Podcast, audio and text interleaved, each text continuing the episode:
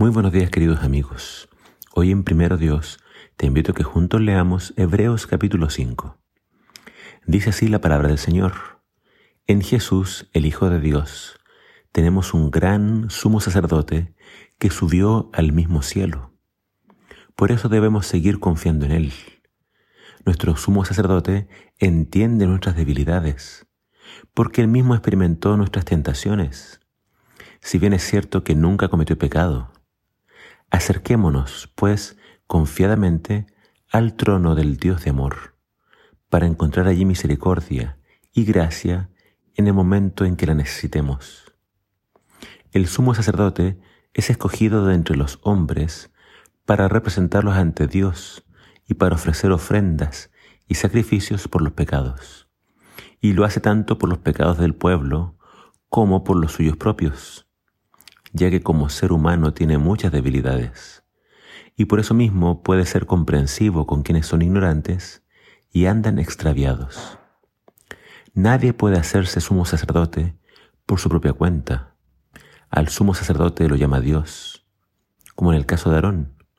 Ni siquiera Cristo eligió el mismo ser sumo sacerdote, sino que Dios lo eligió y le dio ese honor cuando dijo, Tú eres hijo mío, yo te he engendrado hoy. Y en otra ocasión le dijo, tú eres sacerdote eterno, de la misma clase de Melquisedec. Cuando Cristo estaba en la tierra, con voz fuerte y muchas lágrimas, ofreció ruegos y súplicas a Dios, quien podía librarlo de la muerte. Y Dios escuchó sus oraciones en virtud de su ferviente deseo de obedecer a Dios. Aún Jesús, siendo hijo de Dios, tuvo que aprender por medio del sufrimiento lo que es la obediencia. Y habiendo sido perfeccionado de esa manera, yo llegó a ser el autor de la salvación eterna de todos los que lo obedecen. Y Dios lo nombró sumo sacerdote de la misma clase de Melquisedec.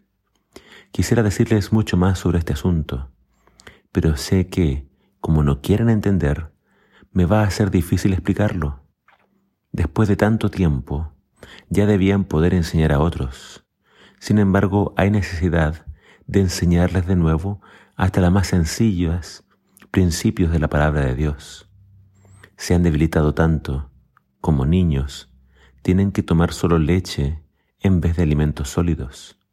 Esto demuestra que todavía no saben diferenciar entre el bien y el mal. Todavía son ustedes como recién nacidos.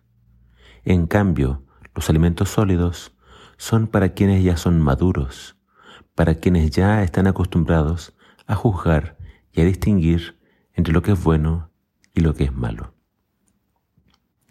Aunque el tema de Jesús como sumo sacerdote aparece en otros libros de la Biblia, Hebreos es el libro que más profundiza en este tema.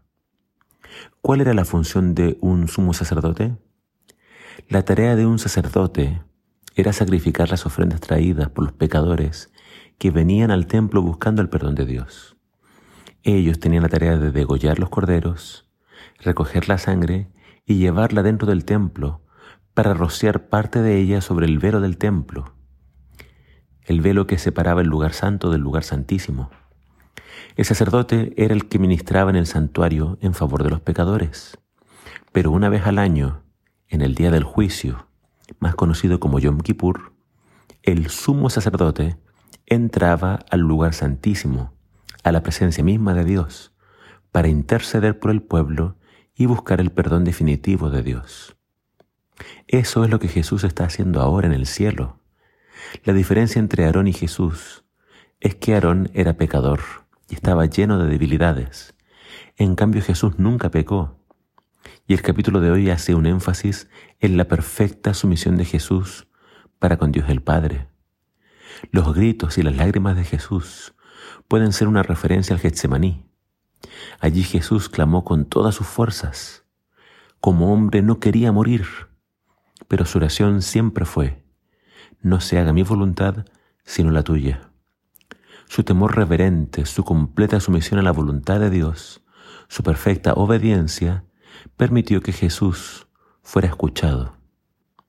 Jesús, siendo perfecto, fue perfeccionado y ahora es nuestro completo y poderoso Salvador. Querido amigo, Si tienes a Jesús, lo tienes todo. No necesitas a nadie más. La Biblia lo presenta a Él como el único nombre bajo el cielo dado a los hombres en el cual podemos ser salvos. No le ores a nadie más, no, no confíes en nadie más. Pon toda tu esperanza solo en Jesús. Solo Él fue perfecto. Solo Él nunca pecó. Solo Él derramó su sangre para poder salvarte. Solo Él se presenta por ti y por mí delante de Dios. Él es nuestro perfecto abogado. Solo Él intercede por todos nosotros. ¿Te gustaría pedirle a Jesús que te limpie de todos tus pecados y que se presente por ti delante del Padre Celestial? Amén. Que así sea. Que el Señor te bendiga.